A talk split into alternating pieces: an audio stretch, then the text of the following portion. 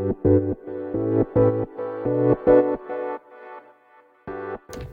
はようございます。なつきです。今日は時間を生み出す働き方についてお伝えしたいと思います。最近ね私は時間を生み出すっていうことをあのよくね商品名とかにも最近リリースした動画教材にもつけてるんだけどなぜかっていうとあの意外にね時間に追われている人が多いと思ったから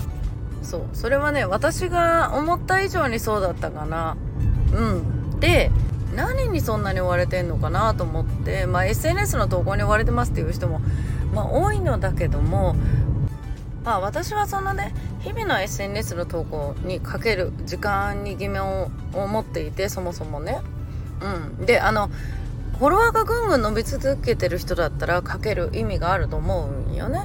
うん、だけどそうじゃない人に限っては SNS の投稿に、まあ、何時間も30分とか1時間かけるのはもったいないんじゃないかなっていうのを思っていてそれだったらほらやり方変えるとか、まあ、文章でテキストとして残すとか、まあ、いろんな方法があるんだよっていうことをその知ろうっていう形でね私はそういう気持ちでお伝えしてるんですよ。でそれとは別に多かったのがセッションに使う時間に追われているってこと？なんかその生徒さんがね増えて、まあ、例えばさ、えーと、何百人とか来てるわけではないのに講座を打ち切らなければいけないとかまあその全部が自分の時間を使うようなセッションだったらそのね目標にしている売り上げと自分のその労働時間が合わないからここが限界みたいになっている人が多いっていうのが、えーとよく聞くんですよね。で私はもうその起業を始めた最初からねもうそれは本当に嫌だなと思っていてなぜかというとそういうなんかえっ、ー、と毎回毎回そのセッションを繰り返していると自分が時間に追われるのがもう分かっていたからでその理由もまあそのオンラインでないにしろ私がいろいろ仕事をしていてそれは実感していたからなんですよね。うん、で私は自分自身が動画教材の方が圧倒的に学びやすくてこれは人それぞれ差があると思うんですけどそれはなぜかというと私最初に入った企業塾がね毎回グルコン形式だったんですよ。でもうその時にはね毎回同じ話したりするんですよ。その先生のあのなんかこう教える範囲が狭いから。狭いのになんかその長期コースにしてたから内容がなさすぎて同じことを何回もこうおっしゃるような感じの企業塾だったんですよ。でまあそれはそれとしてただその毎回同じことを言うのにその前期の私が受ける前のやつとか見ても全く同じこと話してるんですよ。で私はそれをね疑問に思っていてだって動画にした方が絶対効率いいじゃないですか。うん、だから私はなんかもう最初から自分の講座は全部動画教材にしたいっていう思いがあって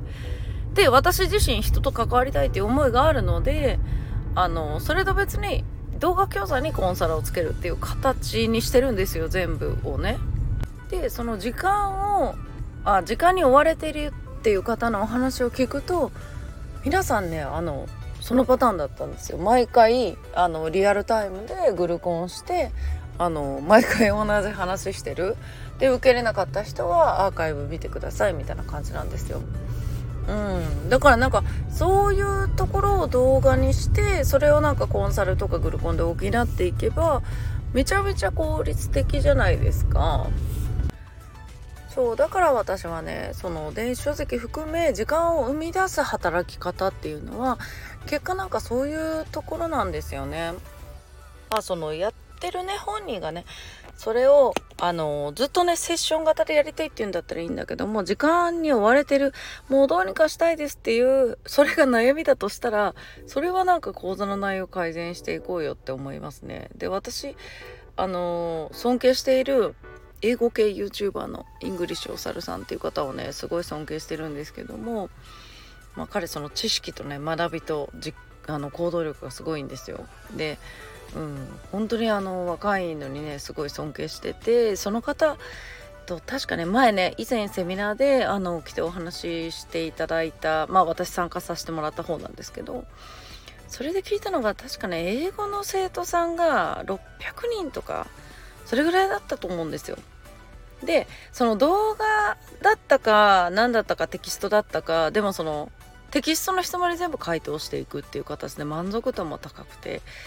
そう。それでもすごくないですか？で600人対応できるんですよ。じゃあなんかその直接話せないんだったら嫌だよっていう人は受けに来ないだろうし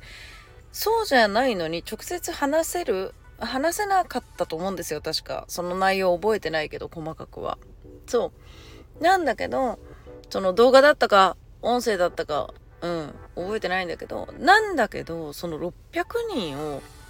講座生抱えられるってすごくないですか？それでさらにマーケターとしてのなんか YouTube とか開設されて活動されてたんですよね。だからなんかこう教える仕事もうなんかリアルタイムじゃないと教えられないと思ってるかもしれないけど本当に工夫したいでもねいくらでもこう時間って生み出せるのにそうそこはなんかもういやもうこれは絶対対面型じゃないとダメみたいなセッションじゃないとダメみたいに思い込んでるだけなんじゃないのかな。案外学ぶ方も私は圧倒的に動画教材の方が学びやすいんで、うん、案外学ぶ方も時間に追われてるじゃないですか。うん。でそっちの方がありがたかったりするんですよね。だからなんかそういう方法ね試してみるうん、時間に追われてるって言いながらもそれを解消していないじゃないのかなと思ってうん、解決できる方法っていくらでもあるんだよっていうこうね工夫次第でいくらでも時間を生み出せるんだよっていうことについてね。そう感じたことをねシェアしてみました。はい。ということでね皆さん今日も素敵な一日をお過ごしください。またお会いしましょう。